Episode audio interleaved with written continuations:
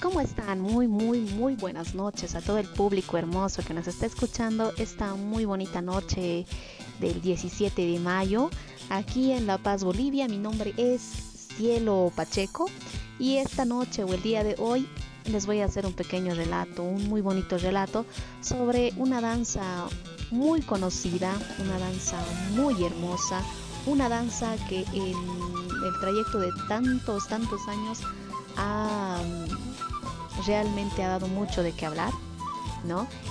Estamos hablando precisamente de la hermosa morenada, que es hasta el día de hoy y por qué sale todo a flote, porque esta danza está provocando o está creando hasta ahora en un poco tiempo para, para, para acá mucha controversia.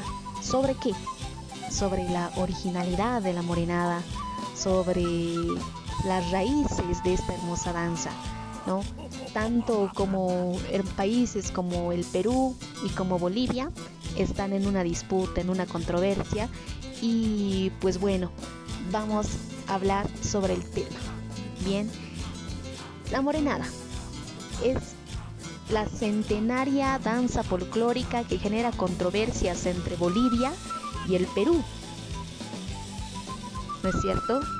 En diferentes puntos del altiplano andino se practica un baile donde los danzarines portan máscaras con rostros negros y robustos trajes coloridos adornados con piedras y otros ornamentos brillantes.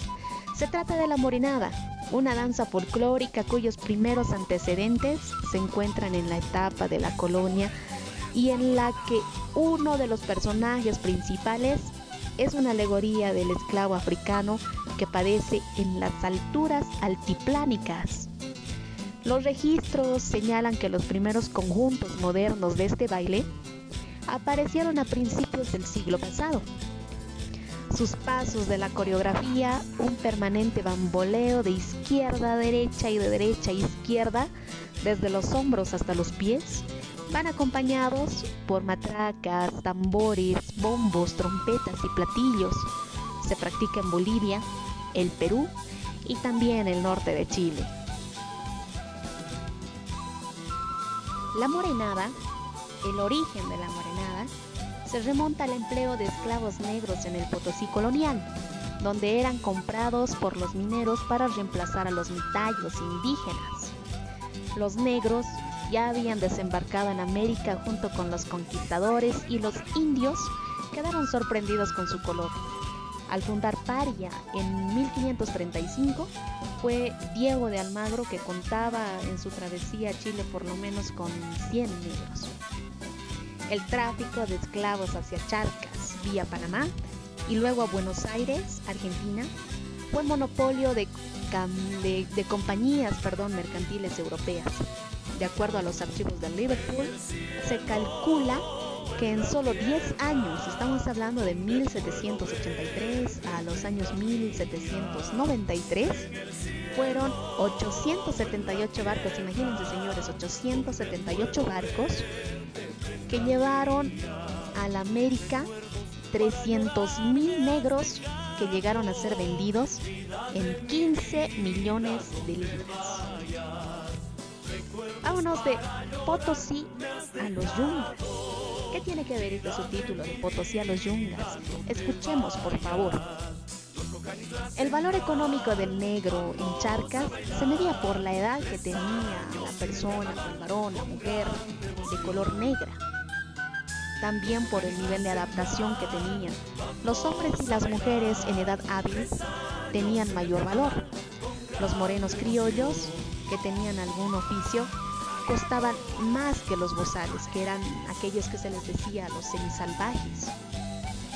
Luego de su remate público, como bueno lo mencionaban en aquellas épocas o se le decía y todavía al día de hoy se escribe tal cual en los libros, periódicos y bueno todos los lugares donde se ha escrito al respecto, se los mencionaba como las piezas negras. Iniciaban largas expediciones desde Lima o Buenos Aires hacia Potosí donde debían suplir al andino Mitayo. Estamos hablando de suplir el trabajo que tenía que hacer el indio Mitayo. Pero el hambre, la sed, el frío, la alta presión arterial, la insuficiencia de oxígeno, el rigor del látigo y las marchas forzadas presagiaban una muerte segura. El trabajo obligatorio en las guairachinas potosinas y en la Real Casa de la Moneda doblegó fuerzas y obligó a los ricos hormigueros a deshacerse de ellos. Por su adaptación en los yungas, se los requirió especialmente para el cultivo de la coca y de esa forma Coroico, Yanacachi, Coripata, Chulimani, sobre todo Chulimani, señores, Irupana y Chicaloma, también Chicaloma, ¿cierto? Fueron los poblados con mayor presencia negra.